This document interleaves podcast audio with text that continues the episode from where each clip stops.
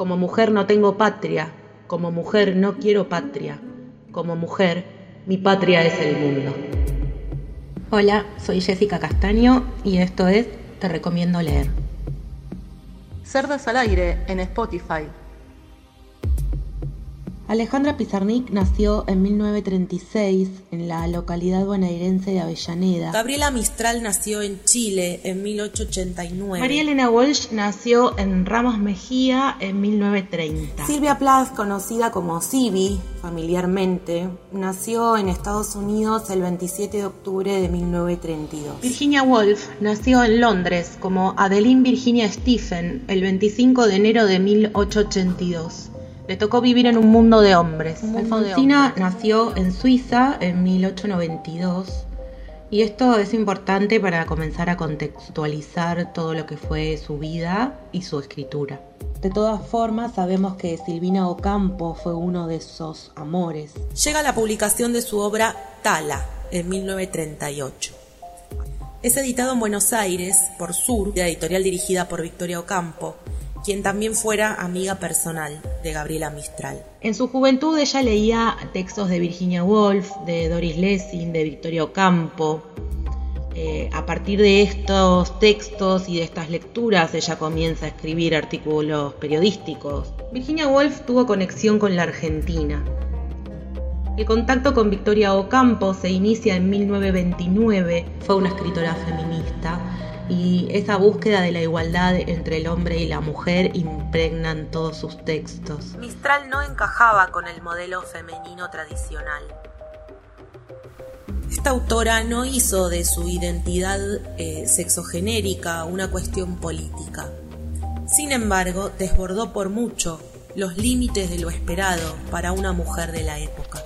Antes del despertar feminista de los Estados Unidos y por lo tanto de las voces poéticas femeninas alrededor de este tema, Plath escribió sobre las mujeres, su cuerpo, sus roles en la sociedad y las expectativas impuestas por la cultura en contraposición con el desarrollo del individuo.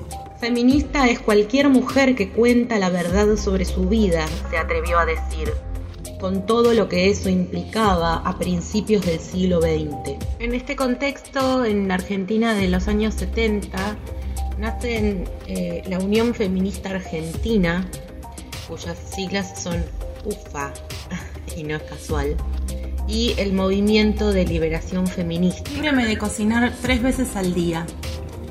Líbreme de la inexorable jaula de la rutina y la costumbre. Amo la libertad. Deploro las restricciones y las limitaciones. Yo soy yo. Yo soy poderosa. soy poderosa. Creo que me gustaría llamarme la chica que quería ser Dios. Punto número 9. Porque todo ese asunto de la gestación y el parto le da miedo y asquete, como la educación sexual al ministro de Educación porque no soporta la idea de un rechazo sexual hacia usted o hacia otro y cree que la bella siempre debe estar a disposición de la bestia. Era una genia, o sea, las decía todas, te amamos María Elena. La principal cualidad de Virginia Woolf como narradora es el uso del flujo de la conciencia o monólogo interior, una técnica mediante el cual la autora se adentraba en los personajes, rompiendo todas las convenciones literarias que dominaban la narrativa hasta ese momento. Este es uno de los que más me gusta, me parece. Porque termina diciendo, hombre pequeñito, te amé media hora, no me pidas más.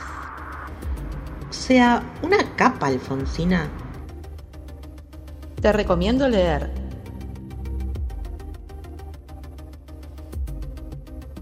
Si hubo un lugar que Alejandra habitó realmente, fue este la escritura. Y es allí donde quedó para siempre existente, donde podemos visitarla e intentar conocerla. Buscamos replantear las relaciones entre los sexos, porque sencillamente no nos conformaba ser ciudadanas de segunda clase. Aspirábamos a elevar nuestra situación, a que se la respetara. Queríamos que las mujeres fueran personas con apertura hacia la totalidad del horizonte humano y es muy significativo que en 1981, de manera póstuma, se le haya otorgado el premio Pulitzer por su obra poética completa, por los poemas completos.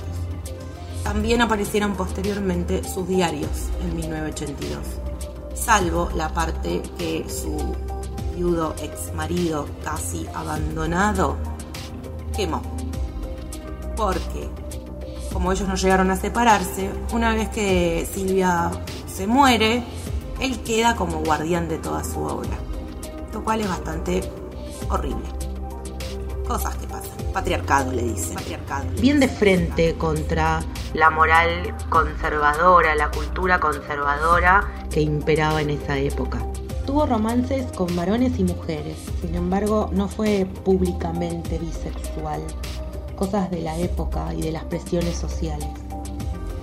Un tema poco tratado antes de Plath son eh, el tema de la sexualidad, por ejemplo, que la sexualidad femenina, ¿no?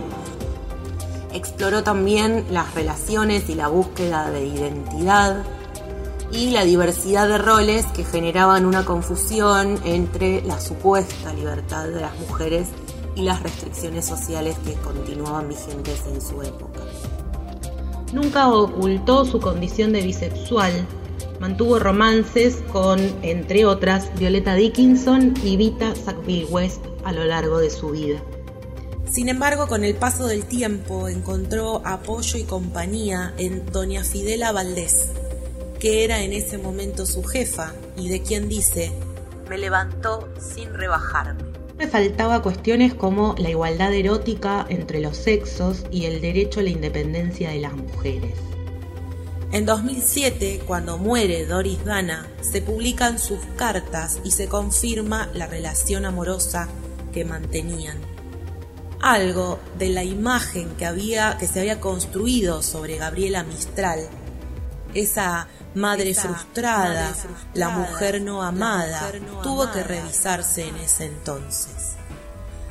La maestra de América, como es llamada en la ceremonia de entrega del Premio Nobel de Literatura que recibió Mistral, fue en realidad una mujer potente y deseante.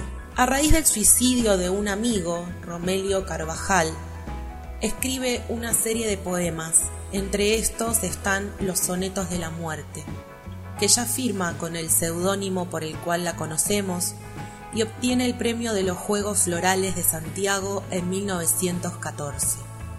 Hay dos teorías sobre su muerte. Una obviamente está muy romantizada, dicen que ella se murió, se, suicidó por amor y que se internó lentamente en el mar.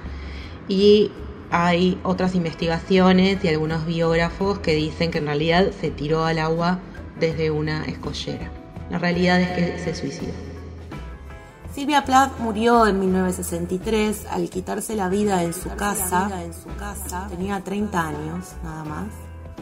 El 25 de septiembre de 1972, a los 36 años, se suicidó tomando 50 pastillas de seconal.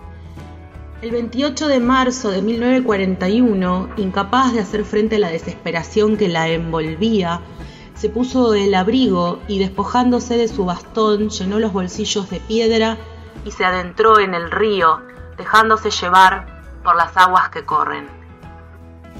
Y para finalizar vamos a leer un poema de María Elena que se llama La feminista. Sucede que ya no aguanto que en la calle me grites, a la primera de cambio tenías que ser mujer. Soy mujer y me equivoco, pero vos, ¿quién te crees? Valentina la astronauta, Evita, Sor Juana Inés.